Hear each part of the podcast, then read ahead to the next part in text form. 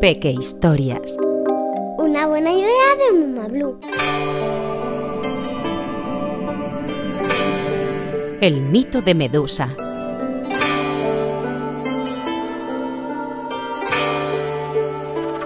Medusa era una diosa de una belleza extraordinaria, pero no era una diosa cualquiera.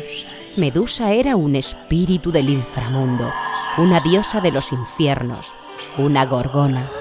Medusa tenía dos hermanas, Esteno y Euríale, que también eran gorgonas. De las tres hermanas, Medusa era la única mortal.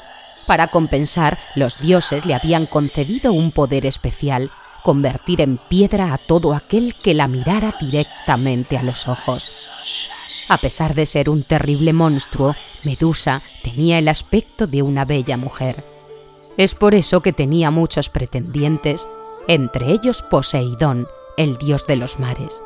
Un día, Poseidón citó a Medusa en el templo de Atenea, la diosa de la guerra.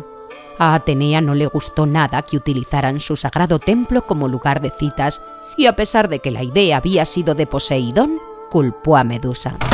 Para castigarla, quiso acabar con su belleza y transformó en serpientes venenosas el hermoso cabello de Medusa. De este modo, nunca nadie se fijaría en ella. La gorgona se recluyó en una cueva junto a sus hermanas.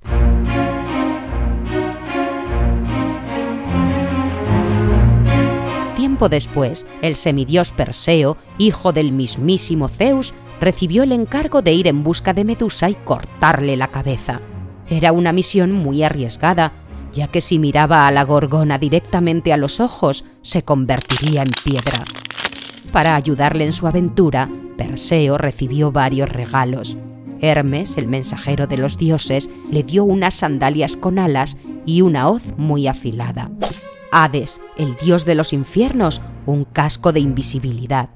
Y Atenea, un escudo de bronce pulido como un espejo. Además, Perseo recibió un zurrón mágico.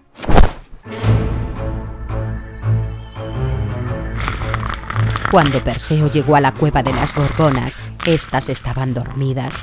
Debía acercarse a Medusa en silencio y atacarla sin que se despertara. Perseo utilizó las sandalias con alas de Hermes para acercarse a Medusa volando sin hacer ruido. Usó el escudo de espejo de Atenea para evitar mirarla directamente y no convertirse en piedra.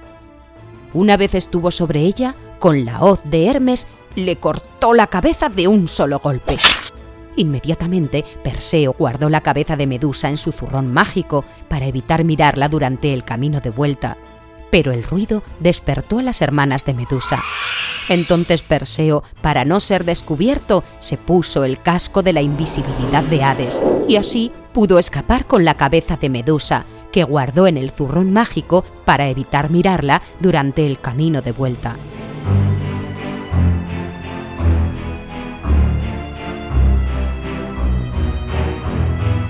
Se cuenta que parte de la sangre que brotó de la cabeza de Medusa cayó al Mar Rojo, creando un enorme arrecife de coral, y que otra parte cayó sobre la tierra, dando lugar a las víboras del desierto del Sáhara.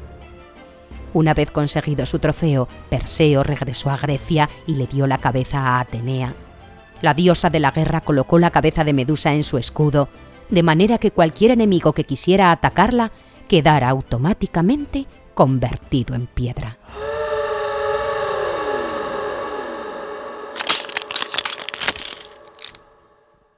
Te gustará saber que... Las gorgonas eran unos seres mitológicos representados como criaturas monstruosas y se encargaban de proteger los oráculos.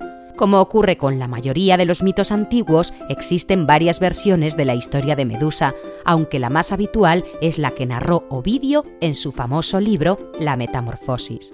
Los mitos eran el modo en el que los hombres antiguos trataban de explicar el mundo, y por eso las historias reflejan una mentalidad que ya está un poco pasada de moda.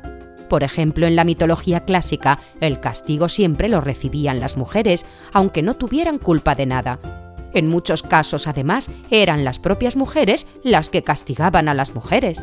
Atenea, diosa de la guerra, parece que era especialista en estos castigos injustos. No solo hechizó a Medusa, también fue quien maldijo a Eco. Si habéis escuchado la pequeña historia El mito de Eco, ya lo sabréis. Y quien condenó a Aracne a tejer eternamente convirtiéndola en araña. Menuda era esta Atenea. En la antigua Grecia se usaba un amuleto mágico para proteger del mal, el gorgoneion. Este talismán representaba el rostro de una gorgona envuelto entre cabellos de serpiente y se colocaba en muros, escudos, corazas o lápidas con el fin de alejar el mal. Una buena idea de Mumablu, la marca de cuentos personalizados más guay.